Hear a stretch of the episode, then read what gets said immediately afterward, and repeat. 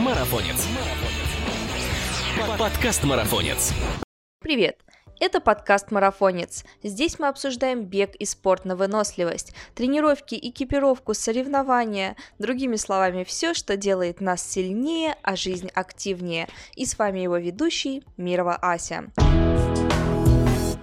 Пускай мороз за окном набирает обороты и зима становится все злее. Нужно помнить, что даже за самой снежной зимой всегда наступает лето, а тот, кто хорошо готовился в межсезонье, непременно покажет результаты.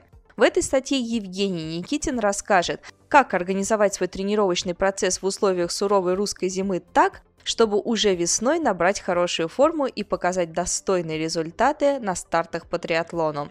Начнем мы, пожалуй, с первого этапа, который идет у нас в логической цепочке. Это, конечно же, плавание. В тренировках по плаванию, правда, мало что меняется кардинально, и все тренировки, опять же, проводятся в бассейне. Правда, вот народу в них становится чуть-чуть больше. Но в этом тоже можно найти свою прелесть. В условиях загруженности бассейна можно отработать контактное плавание в триатлоне. Некоторые триатлеты, в частности автор нашей статьи, иногда выходят в бассейн в час пик, чтобы отработать рваное плавание. Для скоростных тренировок на технику выбирайте часы поспокойнее, включайте свой тренировочный график одну тренировку в неделю на открытой воде. Проплывайте с подъемом головы, ориентированием и разворотами без касания бортиков и выполняя специальные упражнения на силу грибка. Для тренировки вестибулярного аппарата и имитации прохождения первой транзитной зоны в триатлоне отлично подойдет интервальное плавание с выходом на бортик и стадодинамичными приседаниями. После плавания, как это известно, идет велоэтап. Основные тренировки в зимний период осуществляются на велостанке, конечно же. Их существует два вида. Это роллерный и подзаднее колесо, по-другому называется велостанок-тренер. На роллерном станке хорошо отрабатываются навыки кругового педалирования и балансирования на велосипеде. Но проводить качественные тренировки для подготовки к гонках на этих тренажерах достаточно сложно. Тренеры – это более универсальный и эффективный вид станков, позволяющий в домашних условиях тренироваться с различной нагрузкой. Существует целое многообразие станков-тренеров, поскольку различные производители представляют на рынок широкие модельные ряды подобных приборов. Для новичков подойдет обычный тренер с масляным или магнитным сопротивлением. Для тех же, кто хочет получить реалистичные ощущения и добиться максимального эффекта от тренировок, подойдет тренер с прямым приводом. Конечно, в идеале нужно включать подготовку тренировки и на роллерном станке, и на тренере, так как они решают разные задачи. Но если у вас есть возможность купить только один из них, то выбирайте тренер. Кроме того, автор статьи предлагает соблюдать несколько важных пунктов, чтобы сделать ваши тренировки на станке более эффективными и, конечно же, комфортными. Во-первых, нужно хорошо проветривать помещение, где занимаетесь, до и после тренировки, чтобы обеспечить поток свежего воздуха и избежать гипоксии на занятия. Если вам позволяет конструкция помещения, при благоприятной погоде и плюсовой температуре можно приоткрыть форточку в процессе тренировки. Но будьте, конечно же, аккуратны, избегайте сквозняков, чтобы не провоцировать простудные заболевания, воспаление легких, спазмы мышц и сосудов а также можно заработать миозит. Вот зимой и при сильном ветре, например, не рекомендуется использовать открытую форточку. Ее можно запросто заменить вентилятором. Поставить его можно в стороне или по возможности открыть все двери внутри помещения, чтобы обеспечить тем самым максимальную циркуляцию потока воздуха в помещении. Это позволит более комфортно ощущать себя в процессе тренировки, но опять же нужно быть бдительным. Если захотите направить вентилятор на себя, чтобы обдувать и охлаждать кожу, то помните, что людям с заболеваниями легких, а также склонных к миозиту и простудам делать этого не рекомендуется. Хотя, в принципе, многие практикуют такой способ охлаждения. Кроме того, рекомендуется положить под велостанок коврик или специальную пенку. Это позволит уменьшить шум и вибрацию. Поскольку при работе на велостанке происходит сильное потоотделение, то не забывайте промывать коврик.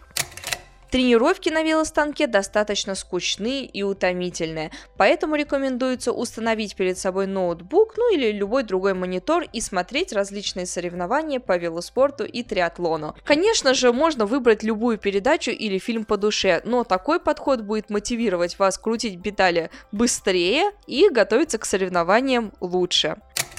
Также следует положить на руль полотенце, чтобы оно всегда было под рукой, и взять с собой пол-литра воды точно, а лучше еще изотоника. Потеть, как вы уже догадались, вы будете усиленно, поэтому и пить нужно соответствующе. Вот мы и подобрались к третьему этапу соревнования по триатлону. Это бег. Часть тренировок зимой проходит, конечно же, в помещении и на беговой дорожке, но примерно половина или две трети все же остаются на улице. Комфортно бегать зимой можно при температуре и до 18 градусов мороза, а в районах с невысокой влажностью эта температура доходит до 25. Главное правильно подобрать одежду и обувь. У бега зимой есть ряд преимуществ, таких как укрепление иммунитета, повышение энергозатрат на тренировку, укрепление мелких мышц-стабилизаторов за счет бега по снегу, ну и, конечно же, скоростные тренировки лучше проводить все-таки в закрытых помещениях. Для этого подойдут легкоатлетические манежи и беговые дорожки. Кроме того, автор рекомендует нам заминаться и разминаться перед бегом обязательно. Одежда должна быть при этом легкой и в то же время практичной и плотной, защищать вас от мороза и ветра. Если вы решили вдруг укутаться очень сильно, то готовьтесь к тому, что потеть вы будете усиленнее, а значит и риск заболевания тоже будет повышаться. Старайтесь также бегать по пульсу, а не по времени, особенно это касается начала зимы, так как темп зимой обычно падает. И подберите, конечно же, удобную и комфортную обувь. Обычно для бега зимой подходят кроссовки для трейловых забегов. Еще на них можно накрутить специальные шипы. Кроме того, беговые тренировки можно заменить лыжами. К этому прибегают, кстати, многие триатлеты, и для них это прекрасная возможность повысить свои функциональные возможности. Две лыжные тренировки в неделю станут отличным инструментом для повышения выносливости для всех любителей триатлона. Если же вы хотите поучаствовать в лыжных марафонах, при этом не выключаясь из процесса подготовки к триатлону, то потребуется большее количество лыжных тренировок в неделю. Среди любителей триатлона ходит распространенное заблуждение, что лыжи могут полностью заменить велотренировки. Это на самом деле не так. Для успешного поддержания велосипедной базы в зимний период необходима минимум одна тренировка на велостанке в неделю. Так что лыжами здесь не обойдешься, но они будут прекрасным дополнением к целому комплексу тренировок, о которых мы уже поговорили. Кроме того, про ОФП тоже забывать не следует. Общую физическую подготовку в зимний период никто не отменял. В идеале зимой делать по 3-4 тренировки в тренажерном зале в неделю, по одной тренировке на каждый вид. Наиболее эффективной будет последовательная работа со своими основными ограничителями. Это индивидуальный момент, и для каждого спортсмена он свой. А вот что необходимо помнить всем, так это что после силовой нагрузки необходима растяжка работающих групп мышц. А еще зима – это отличный момент для функционального тестирования. Оно даст вам возможность лучше изучить собственный организм и понять отправную точку. Многие тренера своим ученикам рекомендуют пройти полную диспансеризацию и функциональное тестирование, по итогам которого можно получить анализы и сделать вывод, в каком состоянии находится организм, выявить динамику, понять функциональные ограничители и гораздо более рационально строить свой тренировочный план. Функциональное тестирование хорошо повторять хотя бы раз в три месяца, чтобы наблюдать динамику в процессе подготовки и скорректировать ее под особенности восприятия организмом нагрузки. Если вам трудно найти мотивацию для тренировок или просто скучно тренироваться одному, то тренировочные сборы, лагеря и кемпы – это точно для вас. Сборы сейчас называют часто термином кемпы. Это эффективное вложение в свой тренировочный процесс зачастую более эффективная, чем покупка даже самого дорогого велосипеда. Хорошие триатлетские тренировочные сборы зимой представляют собой поездку на тренировочный интенсив под руководством тренера. Сборы проходят в заранее анонсированном городе, где климатические и погодные условия позволяют выезжать на шоссе. Выезд в другой город и плотный режим тренировок позволяют поставить приоритет именно спортивную подготовку и сосредоточиться на своем совершенствовании. В среднем набор включает 2-4 тренировки в день. Обычно в таких сборах принимает участие большое количество спортсменов или же участники разбиты на мини-группы, каждую из которых ведет свой тренер.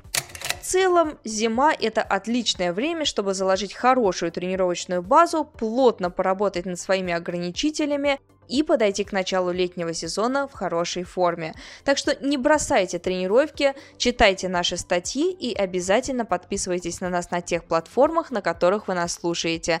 Ведь впереди еще столько интересных тем и гостей. Пока!